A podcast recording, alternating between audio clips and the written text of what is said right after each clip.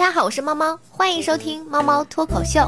有一妹子啊，每次问老公干嘛去，丈夫大部分回答都是 我找我小三去，感觉挺幽默的。后来证实他没有撒谎。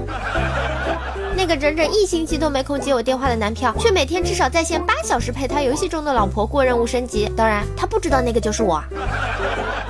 一对情侣去吃牛肉面，面上了，上面有两块大肉片，然后女的就夹了一块到自己碗里。正常男的都会对女朋友说你想吃都给你，结果那男的边把肉往碗里戳边说快快躲进去，他马上又要来了。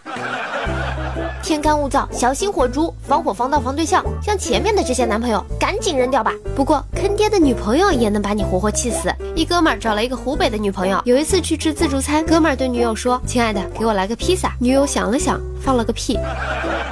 今天来了个病人，右手腕有问题，给他处理完，打好绷带之后，他女朋友问了句：“医生，他这手不影响他洗碗吧？”这个世界从来都是不公平的，男人纵欲过度会怎样？肾亏。女人纵欲过度会怎样？他妈的还是男人肾亏。女朋友生日要到了，不懂送什么礼物，打电话和女朋友说买好礼物了，要她猜，然后我就知道要买什么啦，我太机智了。欢迎关注公众微信号 t o w t o c o m，猫猫讲段子给你听。